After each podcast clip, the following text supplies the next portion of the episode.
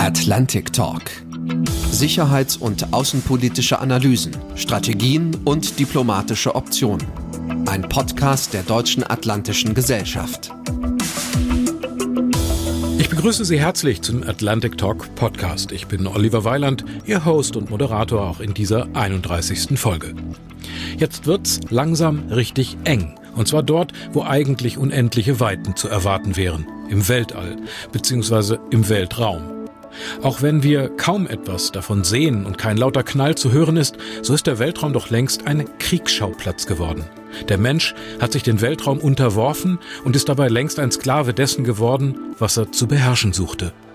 Das Leben der modernen Menschheit würde ohne Satelliten zum Erliegen kommen. Und so werden Counterspace-Waffen installiert und Einflusssphären auf dem Mond abgesteckt. Die Vereinten Nationen bemühen sich zwar, den Geist des Weltraumvertrages von 1967 am Leben zu erhalten, die friedfertige Nutzung des Weltraums zum Wohl der Menschen. Währenddessen aber bauen die Nationalstaaten ihre Space-Zentren in altbekannter Blockbildung zunehmend zu militärischen Kommandozentralen aus. Auch global agierende private Unternehmen spielen längst schon eine ebenso unverzichtbare wie schwer kontrollierbare Rolle im Orbit. Damit verbinden sich Fragen. Fragen, die ich heute mit meiner Gesprächspartnerin Andrea Rotter klären möchte. Andrea Rotter leitet das Referat für Außen- und Sicherheitspolitik der Akademie für Politik und Zeitgeschehen der Hans-Seidel-Stiftung in München. Zuvor war sie in der Forschungsgruppe Amerika an der Stiftung Wissenschaft und Politik SWP in Berlin tätig. Das Jahr 2018 hat sie als Visiting Fellow am German Marshall Fund of the United States verbracht und seit 2019 gehört sie außerdem zum Vorstand der deutschen Sektion von Women in International Security. Ihr Forschungsschwerpunkt liegt auf der transatlantischen Sicherheitskooperation und dabei insbesondere auf der Weltraumsicherheitspolitik. Ich freue mich auf Ihre Weltraumexpertise, Andrea Rotter, und sage vielen Dank, dass Sie heute dabei sind. Ja, herzlichen Dank. Vielen Dank, dass ich dabei sein darf. Frau Rotter, Erlauben Sie eine persönliche Frage am Anfang. Sie wissen sehr viel über Sicherheitsbedrohungen, über die Abhängigkeiten der Menschheit von dem, was da über uns am Himmel und auf den sphärischen Umlaufbahnen passiert. Können Sie, wenn Sie an einem wolkenfreien Abend Ihren Blick zu den Sternen richten, trotzdem noch staunen? Ich glaube, staunen kann man immer, wenn man sich diese unendliche Schönheit tatsächlich anguckt. Also der Zauber ist tatsächlich nicht verloren gegangen, obwohl ich mich damit beschäftige. Sind Sie denn von der Faszination fürs Universum zur Weltraumpolitik gekommen oder eher andersrum, von der Sicherheitspolitik zum Weltraum? Das ist eigentlich ganz spannend, weil sich der Kreis schließt. Als Kind wollte ich, glaube ich, wie ganz viele Kinder Astronautin werden. Das hat dann aus verschiedenen Gründen natürlich nicht funktioniert. Und dann bin ich über die Sicherheitspolitik wieder zum Weltraum zurückgekommen. Mhm. Also ich mache primär transatlantische Sicherheitskooperation, die zunehmend in einer geopolitischen Rivalität stattfindet und da, wie Sie es richtig bemerkt haben, wird der Weltraum einfach immer wichtiger. Was sind dafür die Hauptgründe für diese wachsende sicherheitspolitische Fokussierung auf den Weltraum? Also die Gründe sind mehrfach. Also auf der einen Seite ist, glaube ich, den wenigsten tatsächlich bewusst, wie abhängig wir in unserem Alltag, in unserem zivilen, aber auch wirtschaftlichen Leben vom Weltraum sind. Also wenn man sich vorstellen würde, wenn man einen Tag lang einfach mal auf sämtliche weltraumbasierten Fähigkeiten und Diensten verzichten würde, dann wird es tatsächlich relativ dunkel in der Welt werden oder in unserem Alltag. Und auch mit Blick auf die Wirtschaft haben einfach sehr viele Unternehmen inzwischen das enorme wirtschaftliche Potenzial, das sich im Weltraum verbirgt, für sich entdeckt, neue Geschäftsmodelle entwickelt. Und deswegen haben wir jetzt einfach auch wesentlich mehr, nicht nur staatliche, sondern vor allem auch nicht staatliche Akteure im Weltraum. Also da oben wird es relativ voll. Zum einen auch, weil sich die Natur der Satellitensysteme aufgrund des technologischen Fortschritts einfach wandelt. Früher waren die Satelliten ja immer relativ schwer und relativ groß.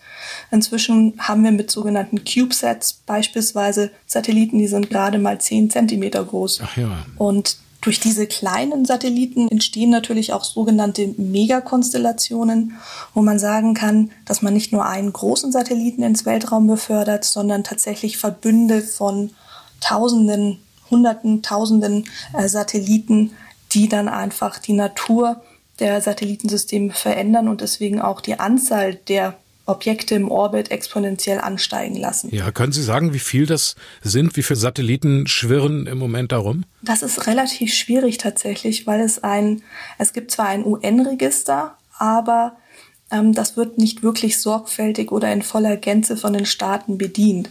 Also die Zahlen variieren von zwischen 4500 bis 5000 Satelliten. Da muss man aber dann auch wieder abziehen, welche überhaupt noch funktionsfähig sind oder nicht. Also das ist alles ein sehr komplizierter, undurchsichtiger Prozess, aber wir können gegenwärtig wohl so von 4500 bis 4800 Satelliten ausgehen, die oben oder sozusagen über uns im Weltraum ihre Bahnen ziehen.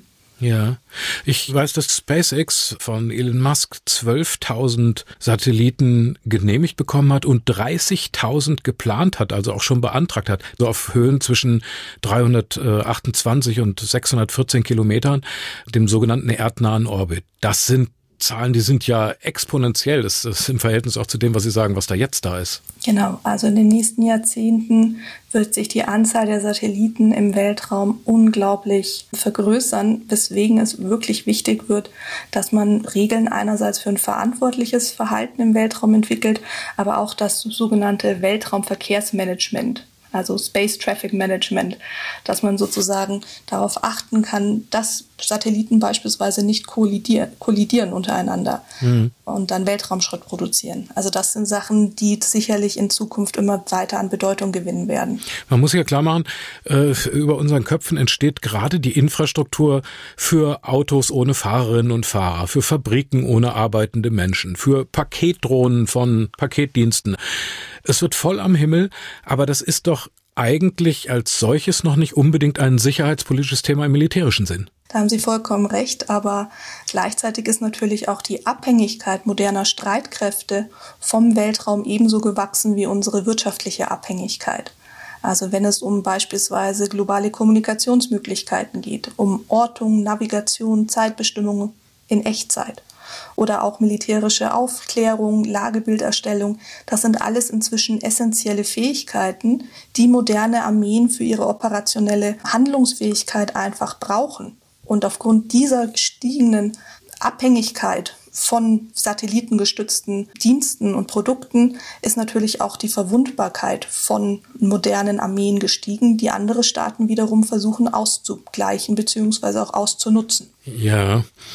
Sie haben schon gesagt, dass Beziffern von Satelliten schwierig ist, aber wie groß ist denn der Anteil der militärischen Objekte an der Gesamtzahl der funktionierenden Satelliten grob? Kann man das irgendwie einschätzen? Also es gibt eine Vereinigung, die nennt sich ähm, Union of Concerned Scientists, also eine Vereinigung von besorgten Wissenschaftlern in den USA, die tatsächlich sämtliche Satelliten oder Objekte, die sich im All befinden, versuchen zu tracken, zu beobachten und zu registrieren. Das ist natürlich nicht vollständig, aber von den angedeutet 4500 bis 4800 Satelliten beispielsweise sind mehr als die Hälfte amerikanische Satelliten, also rund 2800 gehen auf amerikanische Firmen oder staatliche Initiativen zurück und davon ausgehend geht man aus, dass beispielsweise Amerika rund 150 bis 500 militärische Satelliten hat. Also früher war das tatsächlich so, dass das Militär oder der Staat das Monopol hatte. Heute sind es die zivilen Akteure, die mehr und mehr Objekte ins Weltraum befördern. Ja. Aber das ist nachrichtendienstlich und natürlich ähm, sehr sensibel. Deswegen wird man da keine ganz genauen Zahlen finden, leider. Unabhängig von den Zahlen, was gibt es denn da für Counterspace-Waffensysteme zur Stärkung der Resilienz zum Beispiel gegen Angriffe auf die Weltraumtechnologie? Genau, Sie haben es ja angesprochen, Counterspace-Technologien, also sprich in erster Linie Systeme, Waffen, Technologien, die dazu dienen, in erster Linie dem Gegenüber die Nutzung seiner weltraumbasierten Fähigkeiten einzuschränken oder davon auch abzuhalten. Und die berüchtigste Counterspace-Fähigkeit, das ist eine ballistische Antisatellitenrakete, wie sie Russland vor geraumer Zeit ähm, getestet hat es gibt aber auch ganz andere Formen von Counterspace-Systemen, beispielsweise Hochenergiewaffen. Darunter versteht man entweder Hochleistungsmikrowellen oder auch Laser. Das klingt schon ein Stück weit nach Star Trek oder Star Wars. Aber auch andere Waffentypen beziehungsweise Fähigkeiten, die jetzt nicht nur weltraumspezifisch eingesetzt werden. Da sprechen wir von elektronischer Kampfführung, wo man versucht, eben die Radiofrequenzen beispielsweise zu unterbinden oder auch ganz banale Cyberattacken. Mhm. Gibt es denn auch Waffen, die im Weltraum selbst stationiert sind? Das sind sogenannte koorbitale Waffensysteme, die in verschiedenen Ländern tatsächlich entwickelt und auch in der Testung sind. Das Problem, das sie haben, ist tatsächlich, alles, was sie ins Weltraum befördern, können sie als Waffe verwenden. Das ist der sogenannte Dual-Use-Charakter. Mhm. Also selbst wenn sie einen Satelliten haben, der eigentlich nur zivile Funktionen ausführt, wenn sie den gegen einen anderen Satelliten steuern, dann ist er automatisch eine Waffe. Deswegen kann man diese Trennung von rein genuin kurorbitalen Antisatellitenwaffen eigentlich gar nicht so trennscharf definieren. Spiegelt sich die rasant wachsende sicherheitspolitische Bedeutung des Weltraums in den rüstungspolitischen Etats wider? Ja, also das sind natürlich alles, wie gesagt, geheime, sensible Daten teilweise. Aber ja, das ist ein internationaler Trend, dass Staaten zunehmend ihre vor allem militärischen Weltraumfähigkeiten zentralisieren, modernisieren und ausbauen. Also man hat in den letzten Jahren durchaus eine Steigerung der speziellen Etats feststellen kann, beziehungsweise je nachdem, wie zugänglich und transparent natürlich die Zahlen von verschiedenen Staaten in der Hinsicht sind. Hm, Gibt es da Unterschiede bei China, Russland und der NATO? Also die USA, auch europäische Länder sind da relativ transparent. Wenn Sie in Deutschland gucken möchten, dann müssen Sie schon sehr genau den Haushaltsplan 14 im Bundestag sich angucken. Was man, ich kann Ihnen jetzt keine absoluten Zahlen nennen, aber was man tatsächlich sehen kann, ist, dass auf der einen Seite natürlich die USA ohnehin einen riesiges Militärbudget haben und da auch signifikant in den Weltraum investieren. Auf der anderen Seite jetzt vor allem China mehr und mehr investiert. Also China ist auf dem besten Weg dahin sozusagen ein ernstzunehmender Herausforderer zu werden und hat in der Hinsicht auch schon Russland, was Etat, aber auch was technologischen Fortschritt angeht, überholt. Sieht man diese gewachsene sicherheitspolitische Bedeutung des Weltraums auch in der Strategie der verschiedenen Staaten? Ganz genau. Also neben natürlich Budgeterhöhungen in den richtigen Sparten im Verteidigungshaushalt sieht man das natürlich auch an bestimmten institutionellen Anpassungen. Also man kann weltweit einen Trend feststellen von modernen Staaten, ähm, ihre, die ihre militärischen Fähigkeiten zentralisieren. Wir haben auf einer Seite beispielsweise Frankreich, die ihre Luftwaffe in die Luft- und Weltraumwaffe umgewidmet haben und ein Weltraumkommando in Toulouse errichtet haben. Großbritannien hat zum 1. April diesen Jahres ein Weltraumkommando errichtet. Das prägendste Beispiel ist sicherlich die USA unter Donald Trump, die mit ihrer eigenen US Space Force und dem amerikanischen Weltraumkommando. Und natürlich spiegeln sich diese Entwicklungen auch im Rahmen der NATO wieder, wo man im Konsens zunächst festgestellt hat, dass der Weltraum ein Operationsgebiet ist und auf der anderen Seite, das kam beim letzten Gipfel in Brüssel raus, dass Angriffe auf Satellitensysteme der Alliierten im Weltraum oder vom Weltraum aus auch den Verteidigungsfall nach Artikel 5 nach sich ziehen können.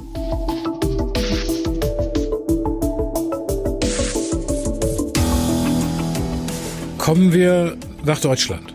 In Deutschland, Frau Rotter, standen Fragen nach der nuklearen Teilhabe oder nach dem Einsatz von bewaffneten Drohnen öffentlich viel stärker im Fokus als das militärische Engagement Deutschlands im Weltall.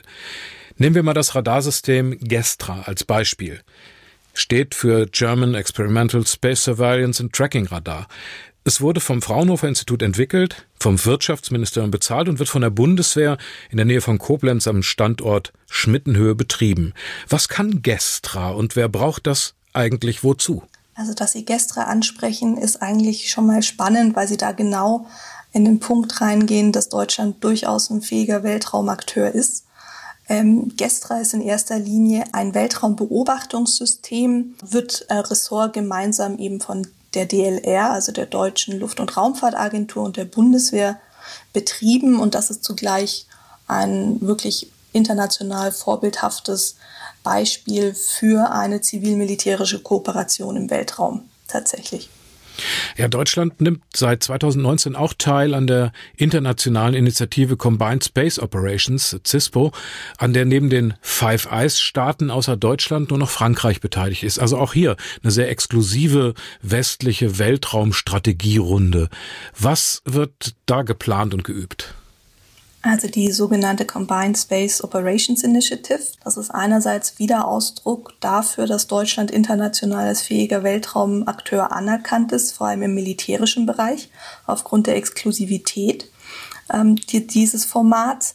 Auf der anderen Seite ist das eine amerikanische Initiative, um die Zusammenarbeit mit Blick auf gemeinsame Operationsführung, aber auch mit Blick auf gemeinsamen Resilienzaufbau ähm, unter den besonders fähigen, gleichgesinnten Weltraumnationen zu stärken.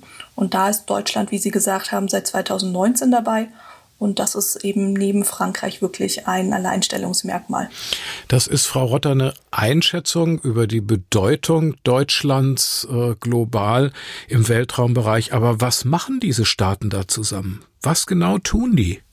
Das ist natürlich ein spannender Punkt. Vieles unterliegt der Geheimhaltung, aber gerade was Einsatzrichtlinien angeht, was die Normalisierung von Einsatzunterstützung durch weltraumgestützte Fähigkeiten angeht, versucht man eben ein gemeinsames Verständnis zu entwickeln, gemeinsam auch ein ähm, Operationsführung. Also wie können wir gemeinsam Weltraum im Weltraum agieren und beispielsweise auch gemeinsame militärische Missionen unterstützen. Also da wird gerade auch sehr viel Grundlagenarbeit geschaffen. In Kalka hat Deutschland seit dem Herbst 2020 ein eigenes Weltraumoperationszentrum, das Air and Space Operations Center. Seit Juli 21 verfügt die Bundeswehr über ein eigenes Weltraumkommando in Verantwortung der Luftwaffe. Ziel dieser Einrichtung ist ein länderübergreifendes Ankerzentrum mit 250 Dienstposten zu schaffen. Derzeit sind 80 Soldatinnen und Soldaten da tätig. Wie ist das zu bewerten? Intern, also innerhalb der Bundeswehr, aber auch von der Bedeutung innerhalb der NATO? Also intern deutschlandweit gesehen ist das einmal ein Ausdruck dafür, dass Deutschland auch sich mit der gestiegenen Relevanz des Weltraums auseinandersetzt ähm, da auch aus sicherheitspolitischer Perspektive handelt. Das ist ein inkrementeller Prozess. Sie haben es angesprochen. Es wurden verschiedene Institutionen in den letzten Jahren in dem Bereich gegründet. Ähm, mit dem Ausdruck, dass wir jetzt ein Weltraumkommando haben, folgen wir somit diesem Trend, den ich vorhin international angedeutet hatte, also die militärischen Fähigkeiten zu modernisieren, zu zentralisieren, auch einen Ankerpunkt für internationale Kooperation zu bieten. Innerhalb der NATO muss man sagen, wie gesagt, gehört Deutschland zu den durchaus fähigeren Weltraumnationen neben Frankreich und Großbritannien. Und daher ist das ein konsequenter Schritt, der natürlich auch innerhalb der NATO positiv aufgenommen wird. Ja, und die gerade aus dem Amt geschiedene Bundesverteidigungsministerin Annegret Kramp-Karrenbauer hat den ausschließlich defensiven Charakter aller Weltraumoperationen der Bundeswehr betont. Ich habe mich da gefragt, wie das gehen soll.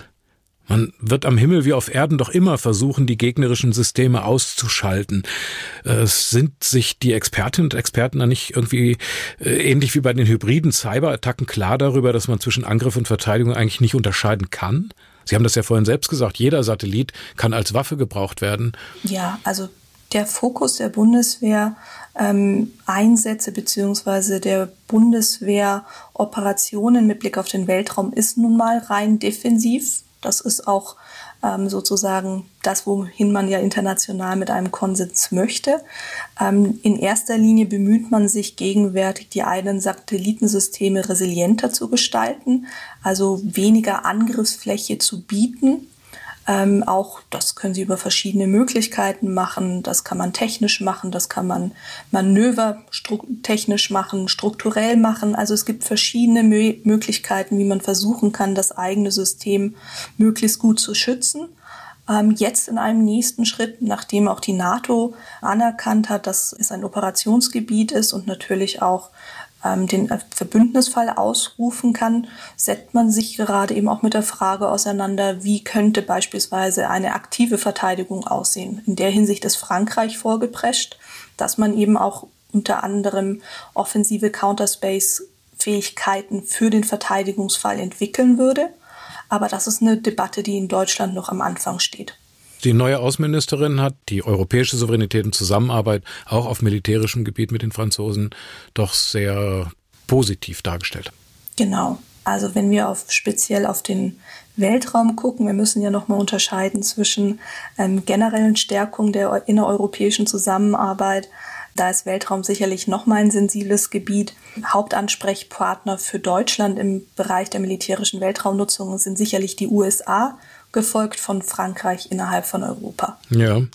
Äh, seit dem 8. Dezember gibt es eine neue Regierung, neue Chefin im Bundesministerium der Verteidigung. Christine Lambrecht ist die dritte Frau in diesem Amt. Als ich mit meiner Frau darüber diskutiert habe, meinte sie, es muss ich gar nicht sonderlich erwähnen. Sehen Sie das auch so als Vorstand der deutschen Sektion von Women in International Security? Nicht besonders erwähnenswert, weil es eigentlich normal sein sollte? Ich glaube, das Medienecho, das man darüber hatte, sagt, dass wir doch noch einen guten Schritt von der Normalisierung entfernt sind. Es sollte normal sein. Es ist auch schön, dass es Frauen weiterhin in diesen Positionen gibt, weil nach wie vor, und deswegen haben wir auch unsere WISE-Vereinigung gegründet, ähm, der Anteil von Frauen in der Sicherheits- und Verteidigungspolitik nach wie vor sehr unterrepräsentiert ist. Mhm. Lassen Sie uns mal spielen, Frau Rotter. Der Kanzler Scholz ruft Sie an so nach dem Motto hier Scholz, Frau Rotter, ich will Fortschritt wagen, da brauche ich jetzt Expertise zum Weltraum. Was sind Ihre vier wichtigsten Punkte, wo ich Fortschritt wagen muss? Hanseatisch kurz und knapp, so nach dem Stil Empfehlung, Begründung, Mitteleinsatz. Was würden Sie ihm empfehlen? Ja, ich glaube, gerade was die sicherheitspolitische Dimension des Weltraums in Deutschland angeht, ist es das erste sehr grundsätzlich Bewusstsein schaffen. Das gilt im öffentlichen Diskurs, das gilt in der politischen Debatte. Wir wissen noch sehr wenig über den Weltraum als sicherheitspolitisch relevanten Faktor. Das müssen wir ändern. Also ein weiterer Punkt wäre sicherlich ein Update der Raumfahrtstrategie, also das zentrale Strategiedokument für das Thema Weltraum und Raumfahrt der Bundesrepublik Deutschland. Die aktuelle Version stammt aus dem Jahr 2010 und die geopolitischen und vor allem technologischen und sicherheitspolitischen Entwicklungen äh, sind doch inzwischen andere. Ähm, ein weiterer Punkt wäre sicherlich ähm, mit Blick auf die Bundeswehr dafür Sorge zu tragen, dass wir relativ schnell gute Expertise und gutes Personal akquirieren können und dann vor allem auch langfristig behalten können. Und ein anderer wichtiger Punkt wäre sicherlich auch neben einer Fähigkeitsbeschaffung, die natürlich bedarfsorientiert sein muss, generell ähm, die Einbindung von kommerziellen Akteuren weiterhin zu fordern. Weil ich hatte es vorhin angedeutet, ähm, Innovation erfolgt nicht mehr von rein staatlicher Seite, sondern von dem privaten Sektor. Also deswegen glaube ich, dass dort viel Potenzial noch mit Blick auf die Einbindung kommerzieller Akteure in der zivilstaatlichen oder zivilmilitärischen Zusammenarbeit brach liegt, dass wir auf jeden Fall besser nutzen sollten. Ja, das Thema New Space, das auch für die Verbindung der militärischen und zivilen Forschung steht, führt unweigerlich ja auch zu den großen US-amerikanischen privaten Playern im Weltraum, Elon Musk, Jeff Bezos, äh, Richard Branson. Einerseits bereichert das schier unbegrenzt scheinende Kapital die Weltraumforschung und die Fähigkeiten, aber liegt da nicht auch die Gefahr drin, dass die Macht in einem so zentralen Sicherheitsbereich immer mehr in die Hände von demokratisch nicht mehr kontrollierbaren Akteuren gerät? Das ist, glaube ich, ein, leider ein Trend, ähm, den ich nicht vermag einzuschätzen, wie man ihm entgegenwirken kann. Aber das ist nicht leider, also das ist leider nicht nur im Weltraum der Fall, sondern sicherlich auch in allen anderen technologischen Sparten, sei es künstliche Intelligenz, Robotik, autonome Waffensysteme.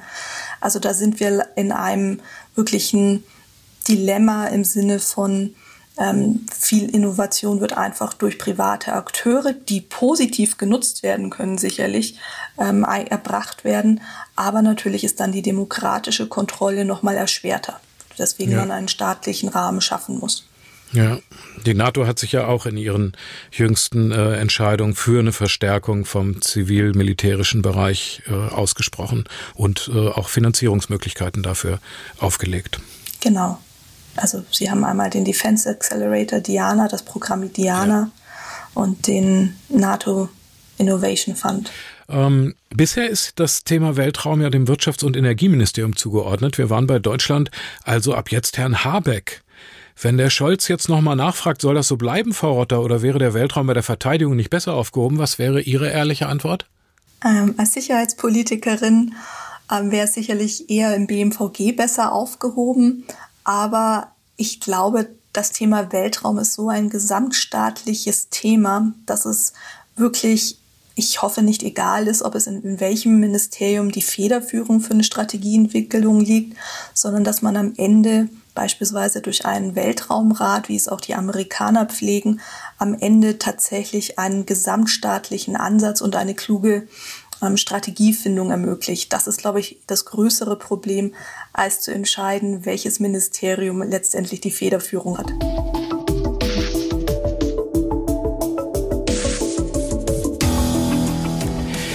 Lassen Sie uns auf den vertraglichen Rahmen mal kommen. Mhm. Es gibt seitens der Vereinten Nationen insgesamt fünf Verträge zur Weltraumnutzung, deren Kern bildet bis heute der Weltraumvertrag von 1967, weil der nämlich so Grundsätzliches regelt wie den freien Zugang zum Weltraum für alle Staaten, friedliche Erforschung, äh, Aneignungsverbot von Himmelskörpern, sprich auch dem Mond. Die Wirklichkeit und der Weltraumvertrag von seinem Geist sehen doch sehr, sehr unterschiedlich aus. Ja, also Sie haben den Kern des Problems ja schon angesprochen, dass tatsächlich ähm, das Weltraumrecht beziehungsweise der Kern des Weltraumsrechts weit hinter die geopolitischen und technologischen Entwicklungen gefallen ist. Ähm, wenn man sich die Geschichte, äh, was nukleare Abrüstung angeht, obwohl ich da, glaube ich, inzwischen auch ein sehr negatives Bild, was das Non-Proliferationsregime angeht, zeichnen muss in der Gegenwart leider, muss man sagen, wenn man Parallelen ziehen wollen würde, muss es erst sehr, sehr schlimm werden, bevor sich anscheinend Staaten zusammensetzen. Und das ist etwas, was man hoffentlich mit gegenwärtigen Initiativen, ähm, die vor allem auch auf UN-Ebene laufen, mit Blick auf den Weltraum verhindern möchte. Also gegenwärtig haben wir ein gestiegenes Momentum dafür, dass wir einerseits für Normen, Prinzipien und Regeln für ein verantwortliches Handeln im Weltraum etablieren. Auf der anderen Seite so natürlich auch ähm, die Gefahr eines Rüstungswettlaufs mit Blick auf Counterspace-Technologien erstmal bannen können. Ich wusste neulich nicht, ob ich lachen oder weinen soll. Wikipedia schreibt zum Stichwort Weltraumrecht. Es ist nicht anzunehmen, dass der Rechtsausschuss äh, der Vereinten Nationen in absehbarer Zeit zu einer Einigung über Zusätze zum Weltraumvertrag kommt. Also ist doch schon ziemlich verrückt eigentlich, ja, wie unmöglich da eine Entwicklung scheint. Es ist ein drohendes Problem. Äh, interessiert sich da wirklich niemand für? Man interessiert sich natürlich schon dafür. Gleichzeitig haben Staaten unterschiedliche Auffassungen. Also man kann sogar noch einen Schritt zurückgehen und sagen, wenn Staaten heutzutage über den Weltraum und speziell Counterspace-Technologien reden, dann sprechen sie oftmals nicht die gleiche Sprache. Das andere ist, wie gesagt, ein unterschiedliches Verständnis davon, wie man denn den Weltraum regulieren kann. Also da haben Sie eigentlich zwei große Blöcke, die sich da entgegenstehen. Auf der einen Seite haben Sie China und Russland, die gemeinsam einen Vertragsentwurf eingereicht haben, um das Stationieren von Waffen im Weltraum zu verbieten. Ähm, das ist sozusagen ein Waffentyp spezifisch, ein objektbasierter Ansatz, der allerdings von den USA und von Europa abgelehnt wird.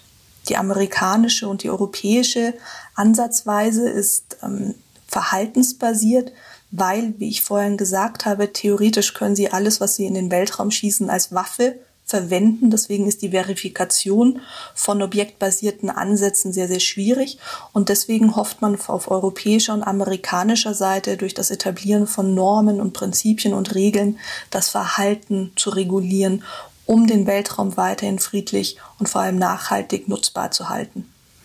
Sie beschreiben die NATO da jetzt relativ als einheitlich, eben gegenüber eben zu russischen und chinesischen Positionen.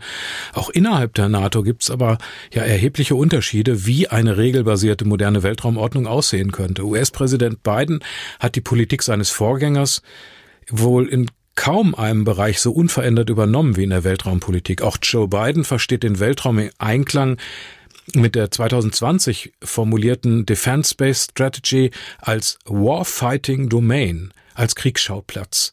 Das Weltall ist für die USA hochoffizieller Kriegsschauplatz. Die europäischen Staaten werden da nicht einig sein, oder?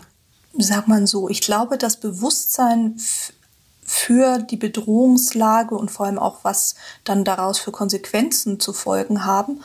Das ist bei amerikanischen, aber auch russischen und chinesischen ähm, Vorstellungen wesentlich weiter ausgeprägt als bei vielen europäischen Vorstellungen. Aber auch mit der Etablierung von Weltraumkommandos, beispielsweise wie gesagt in Frankreich, Großbritannien und Deutschland, nähert man sich mehr dieser Realität an, dass natürlich der Weltraum als an strategischer Bedeutung gewinnt, sei es als Austragungsort bzw. Stand oder Startpunkt von zukünftigen militärischen Konflikten oder eben in anderer Hinsicht. Aber sehen Sie ein Spaltungspotenzial oder sehen Sie eher Entwicklungspotenzial für das transatlantische Verhältnis? Ich sehe tatsächlich eher Entwicklungspotenzial, weil auf der einen Seite wir natürlich in unseren Fähigkeiten, auch innerhalb der NATO, was weltraumbasierte Fähigkeiten angeht, unglaublich von den USA nach wie vor abhängig sind. Auf der anderen Seite glaube ich, dass gerade Aktionen wie der russische Antisatellitentest ähm, mit Weltraumschrottproduktion sozusagen durchaus dafür stehen, dass die Situation im Weltraum sich zuspitzt und zunehmend konfliktträchtig werden kann. Die ISS war so ein wunderbares Beispiel, bei dem das nicht so war. Deswegen glaube ich, lieben die Menschen die ISS auch irgendwie so mhm. weltweit. Äh, hier scheint die Welt zu kooperieren. Das wird für das größte Weltraumprojekt der Zukunft, der kommenden Jahre oder Jahrzehnte, nämlich das vom Westen geplante Lunar Gateway, die Raumstation im Mondorbit, wahrscheinlich nicht gelten. Steht dieses Zukunftsprojekt eher für die neue bipolare Aufteilung der Erde und des Mondes? Ähm, ist eine spannende Frage, weil einerseits, Sie haben es richtig bemerkt, auch während des Kalten Krieges beispielsweise gerade dieser zivile Raumfahrtforschungsbereich einer der ähm, großen Kooperationsmöglichkeiten war. Auf der anderen Seite haben die USA bereits seit den frühen 2000ern ähm, ein Gesetz verabschiedet gehabt, das es den USA offiziell verbietet, mit China mit Blick auf die zivile Raumfahrtforschung zusammenzuarbeiten. Also ich, ich fürchte, dass tatsächlich die Kooperationsmöglichkeiten, und ich will jetzt noch nicht von Blöcken sprechen, aber dass diese Möglichkeiten, um Kooperation eben trotz bestehender Konflikte weiterhin aufrechtzuerhalten, in Zukunft ein Stück weit weniger werden. Ja, auch durch die territorialen Ansprüche, die auf dem Mond gestellt werden? Ja, das mit dem Mond und den territorialen Ansprüchen, das ist tatsächlich eine sehr interessante Frage. Sie haben ja vorhin zu Recht auf den Weltraumvertrag verwiesen, der das Nicht-Aneignungsgebot für den Weltraum und für Himmelskörper vorsieht. Theoretisch, laut Völkerrecht, sollte es also keinem Staat möglich sein, irgendwelche territorialen Ansprüche, was den Mond angeht, zu stellen. Gleichzeitig muss man aber sagen, wenn man sich verschiedene nationale Gesetzgebungsverfahren anguckt, dass gerade Staaten versuchen, beispielsweise ihre nationalen Weltraumindustrien zu schützen oder einen guten Rahmen zu bieten, der beispielsweise auch ähm, gesetzlich vorsieht, ähm, dass Unternehmen wichtige Bodenschätze und seltene Erden, die man auf dem Mond und anderen Himmelskörpern durchaus vermutet, dass man die abbauen kann. Also dort haben sie einen richtigen Konflikt, der momentan einfach noch nicht wirklich gelöst ist. Wenn Sie auf die Aktivitäten von China und den USA mit Blick auf den Mond genauer hinsehen, dann sehen Sie, das hat in vielerlei Hinsicht nicht nur was mit Bodenschätzen zu tun, weil das braucht noch, bis wir die tatsächlich abbauen können, aber das hat einmal viel mit Prestige auch zu tun, mit Technologieführerschaft, die unter Beweis gestellt werden muss, aber gleichzeitig verbinden beide Staaten mit dem Mond und vor allem mit dem sogenannten cislunaren Raum, also der Raum zwischen dem Mond ähm, und der Erde unglaubliche strategische Ziele und Prioritäten mit Blick auf einerseits, wenn es um die Beherrschung dieses Raums geht, wenn es darum geht, beispielsweise eine feste bemannte Mission auf dem Mond zu errichten, wenn es darum geht, dort Kommunikationshubs oder Transporthubs einzurichten, selbst, und davon sind wir noch ein Stück weit entfernt, selbst wenn man irgendwann mal tatsächlich bemannte Missionen zum Mars durchführen möchte. Also das ist ein großes Konglomerat aus wirtschaftlichen, nationalen und vor allem sicherheitspolitischen Interessen, die gerade mit Blick auf den Mond zusammentreffen, was meine Arbeit natürlich ein Stück weit auch sehr spannend macht. Ja, ich hatte vorhin gesagt, es gibt fünf UNO-Nachfolgeverträge zum Weltraum. Der Mondvertrag mhm. gehört dazu und der hilft da auch nicht weiter? Äh, das ist das Problem beim Mondvertrag. Die vorherigen Vereinbarungen wurden durch einen breiten Konsens getragen. Ähm, der Mondvertrag an sich äh, tatsächlich, das ist ein Vertrag, der eigentlich so gut wie keine Bedeutung hat, weil er nicht ausreichend von den Staaten ratifiziert worden ist. Also von den großen Weltraumnationen hat tatsächlich nur Frankreich diesen Vertrag unterschrieben, aber auch nicht ratifiziert. Alle anderen großen Weltraumnationen, USA, China, Russland, selbst Deutschland nicht, sind alle, haben diesen Vertrag alle nicht ratifiziert. Deswegen ist dieser Vertrag, der eigentlich nur die friedliche Nutzung des Mondes festhalten sollte, leider völkerrechtlich nicht bedeutend. So ist das mit dem Papier, dass das die Tinte nicht wert ist. Der Mond gilt für die Zukunft der Gattung Mensch im All als Startrampe zum Beispiel, wie Sie es gesagt haben, für eine zukünftige Mars-Expedition. Was glauben Sie, Frau Rotter, wie geht es eigentlich dem berühmten Mann im Mond, wenn er dem Treiben der Menschen gerade zuschaut? Würde er ein sprichwörtliches Lächeln bewahren können? Ich glaube leider, wenn man sich den aktuellen Verlauf ansieht, und Sie haben es eben angesprochen, ein relatives völkerrechtliches Vakuum, wo gerade eine sehr gefährliche Dynamik entsteht mit weitreichenden Folgen für eigentlich jeden von uns, ähm, dann kann man leider nicht mehr lächeln. Und ich glaube, das ist das, was auch der Mann im Mund uns sagen würde.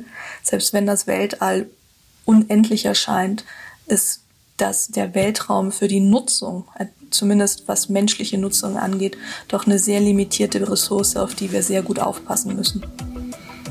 Das war der Atlantic Talk mit Andrea Rotter, der Leiterin des Referats für Außen- und Sicherheitspolitik der Akademie für Politik und Zeitgeschehen der Hans-Seidel-Stiftung in München. Nochmal ganz herzlichen Dank an Sie, Frau Rotter. Sehr gerne.